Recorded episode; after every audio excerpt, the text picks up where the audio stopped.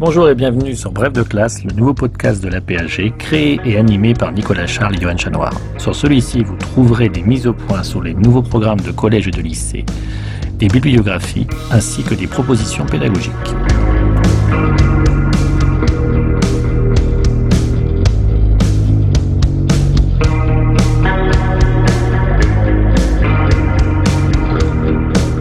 Bref de classe, c'est aussi la possibilité à chaque émission d'écouter ou de podcaster à part la partie pédagogique où un spécialiste vient présenter un document et un personnage que vous pourrez réutiliser dans vos classes.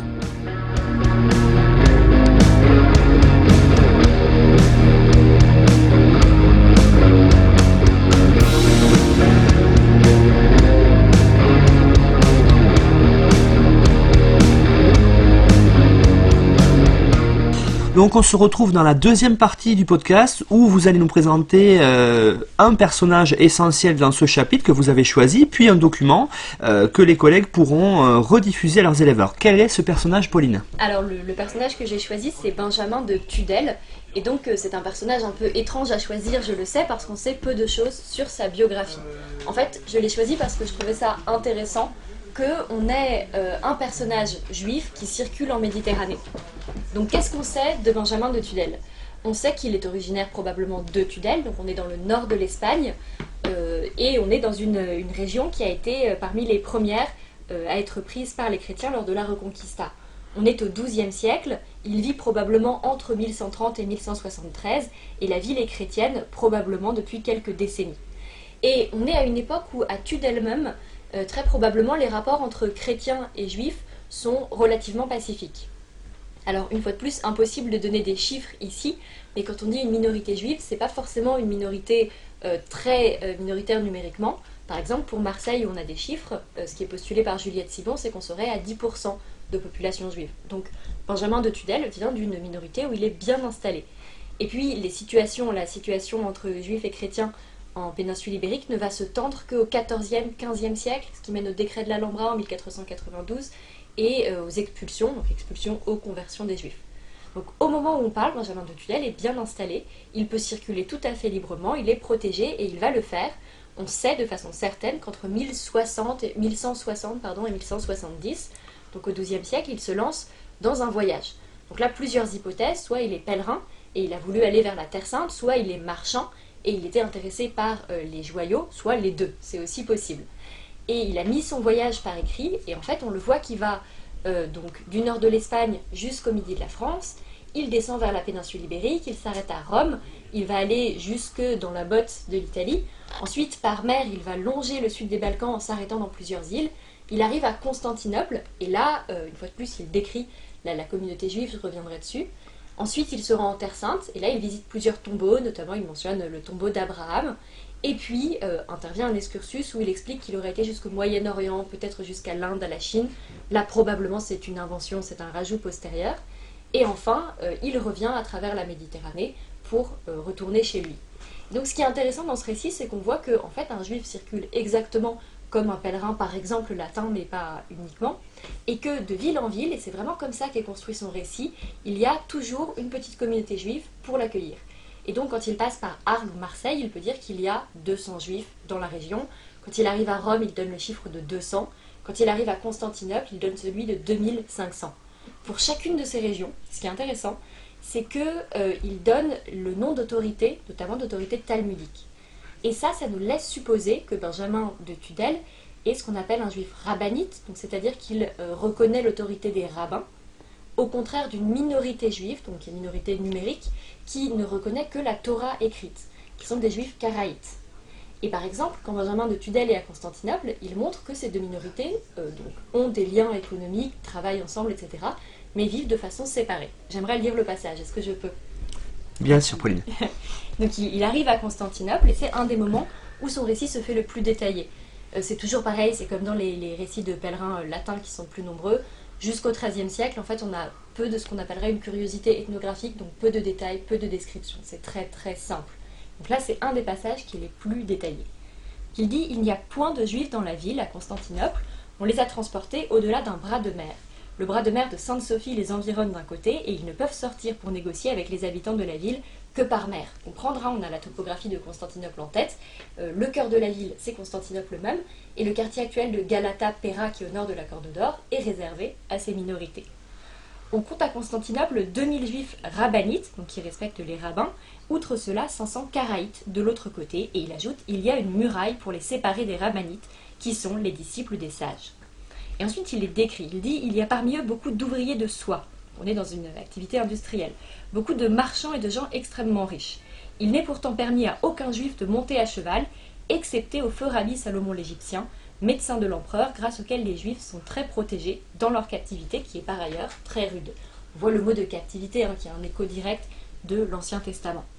Il ajoute Ils sont surtout haïs par les tanneurs qui préparent les pots et qui jettent leur eau sale devant les portes des juifs pour les souiller. En général, les Grecs haïssent tous les juifs sans distinction, les bons et les méchants. Quand ils rencontrent les juifs dans la rue, ils les battent, ils les traitent cruellement.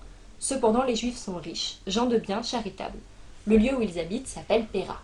Et je trouve que cette description, est intéressante parce que on a une vraie ambiguïté entre une insertion sociale et une insertion économique dans la ville euh, qui n'est absolument pas euh, mise en doute. Les juifs sont actifs, sont actifs dans le commerce, mais pas uniquement.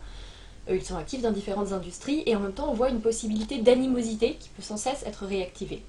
Et en même temps, on comprend qu'une des façons dont ils sont protégés et insérés dans la ville, c'est grâce à certaines élites. Et là, on a ce médecin, qui est présenté comme Salomon l'Égyptien, ce qui peut être juste un nom, hein, ça ne veut pas forcément dire qu'il vient d'Égypte, mais qui serait un proche de l'empereur, il est son médecin, donc il a le droit de monter à cheval, ce qui est une marque d'honneur parce qu'il va être plus haut que les gens qui marchent, et il s'assure éventuellement qu'aucune mesure négative ne sont prises contre les juifs. Donc voilà, ce personnage de Benjamin de Tudel, je pense qu'il peut être utilisé à travers un texte ou juste en expliquant son parcours, parce que ça montre une minorité juive qui est active, qui est euh, certes dans des situations difficiles dans des endroits, mais qui jusqu'au XIIIe, XIVe siècle, en Occident latin et beaucoup plus tard en Orient euh, byzantin comme islamique, va en fait être bien accueilli et bien inséré.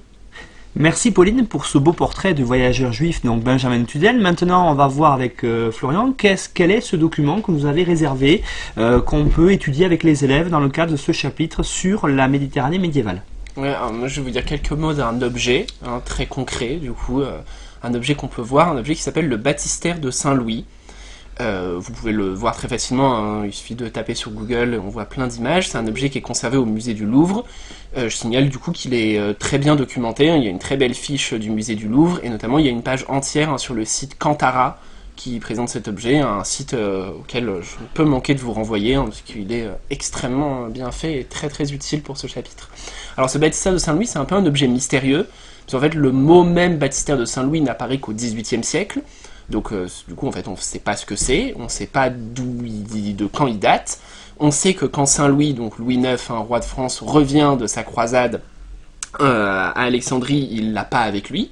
Et en fait, on, donc en fait, on ne sait pas quand est-ce que cet objet est apparu. Ça fait partie de ces objets euh, mystérieux qui apparaissent à un moment dans les collections et qui ensuite sont réinventés au XVIIIe siècle, parce évidemment c'est quand même vachement plus prestigieux, baptistère de Saint-Louis, hein, que grand plat en bronze d'origine inconnue. Donc qu'est-ce que c'est cet objet? Bah, C'est un grand plat en bronze d'origine inconnue, donc, qui se présente comme un bassin, d'où le nom hein, de baptistère, extrêmement somptueux, parce qu'il est entièrement décoré, hein, fait de métal martelé, euh, entièrement décoré sur toutes les facettes, avec des grands médaillons, avec des figures, euh, notamment euh, des figures qu'on a interprétées comme la figure d'un sultan, la figure d'émir, et puis des figures à cheval, donc soit qui jouent ou qui se battent, on ne sait pas trop, et tout, et puis le tout avec des liserés végétaux, donc extrêmement beau. Donc c'est vraiment un très très bel objet, un objet de luxe, fabriqué de toute évidence par des souverains. Et ce qui est intéressant en fait, c'est qu'il se situe vraiment en plein dans cette Méditerranée médiévale faite d'échanges permanents puisque de toute évidence euh, c'est un objet donc, qui a été fabriqué en Égypte, pendant l'Égypte mamelouk, il a la caractéristique de l'artisanat mamelouk de cette époque, et les figures sur le côté hein, représentent très probablement des cavaliers mamelouks en train de jouer, à des jeux équestres. Hein, les mamelouks ils arrivent avec toute une culture équestre très importante, dans les villes à cette époque ils créent des hippodromes, euh, en fait, en arabe, ça s'appelle la furusiya, donc c'est la culture du cheval. On en a souvent fait l'équivalent de la chevalerie en Occident. Et donc, autour de ce baptistère de Saint-Louis, on voit des petites figures qui sont en train de jouer avec des crosses. Euh, c'est un espèce de polo, j'imagine. je ne suis pas euh, expert des règles de jeu équestre de Mamelouk. Donc, on a ces médaillons comme ça, et c'est un objet très sûrement qui ensuite est passé à Chypre, dans la Chypre des Lusignans, donc un royaume latin, dominé donc par une royauté catholique euh, qui règne en fait sur une île extrêmement plurielle, puisque là l'essentiel de la population c'est des Grecs, donc des orthodoxes, mais avec de très grosses minorités de musulmans et de juifs. On sait donc que c'est passé euh, dans euh, le monde des Lusignans, puisque l'un de ces médaillons représente l'emblème des Lusignans, donc le lion rampant, qui est un symbole d'autant plus intéressant, d'autant plus pluriel, qu'au même moment c'est également un symbole de pouvoir dans le monde mamelouk.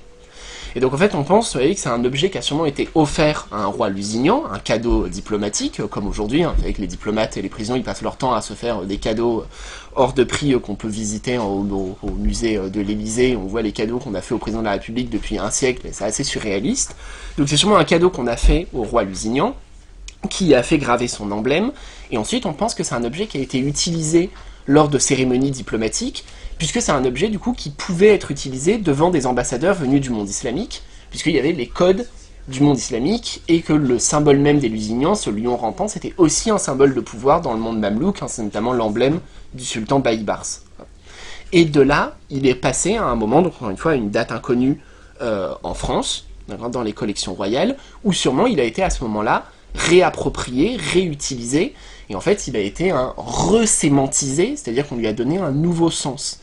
Et ça, c'est une chose très intéressante dans toute cette histoire de transfert culturel en Méditerranée médiévale. Il faut bien comprendre que quand un objet, que ce soit un objet concret, voilà, un bassin, ou un objet figuré, un savoir, une connaissance, passe d'une société à l'autre, à chaque fois cet objet, il est réapproprié, recréé, réinventé. En fait, on ne se transmet pas des choses en culture comme on se transmet un cadeau dans la rue. Quoi. À chaque fois, il y a un processus de réappropriation et qu'on voit bien avec cet objet. Donc finalement, c'est un objet, les artisans, c'est sûrement des artisans de Damas, travaillant au Caire, qu'on produit un objet qui a été envoyé à Nicosie, euh, à Chypre, mais utilisé dans des cérémonies euh, donc euh, latino-musulmanes, avant d'être envoyé en France, où il a été réinventé comme un objet de luxe ramené par Louis IX au terme d'une croisade. Donc on voit bien en fait combien sont emmêlés dans cette histoire, conflits, échanges, on ne peut pas séparer les uns et les autres, tout ça, ça fait partie d'une seule histoire, aussi cohérente que peut l'être cet objet. Oui, c'est vrai que ce choix d'objet, je l'ai trouvé judicieux et il m'a rappelé un petit peu, on parlait tout à l'heure de la Sicile, le manteau de sacre de Roger II. Oui, bien sûr, hein, qui est qui est voilà plus connu. C'est un autre exemple voilà. très connu et ce beau manteau de sacre rouge et doré qui en fait est un tiraz fatimide, donc l'un de ces tissus de luxe euh, sur lesquels repose une partie non négligeable hein, de la richesse de la dynastie fatimide, et typiquement voilà un bel exemple de cette réappropriation, puisque ce tissu de luxe qui en fait est fait pour faire euh, un tapis, ou une tapisserie dans les demeures des riches émirs égyptien devient le manteau de sacre d'un roi latin, catholique, mais en même temps d'un roi latin qui, se faisant, sait bien qu'en utilisant cet objet, il parle à la majorité musulmane de son île, et donc en fait il joue sur les deux tableaux, quoi. C'est un roi latin sacré par un évêque catholique, mais avec un tissu euh, fabriqué dans le monde musulman. Et sûrement fabriqué hein, par des artisans coptes, histoire de vraiment boucler la boucle de cette Méditerranée plurielle. Merci en tout cas à tous les deux. On rappelle à tous les auditeurs que les documents proposés ainsi qu'une bibliographie sont disponibles sur le site apag.fr. Merci, à bientôt. Merci. beaucoup.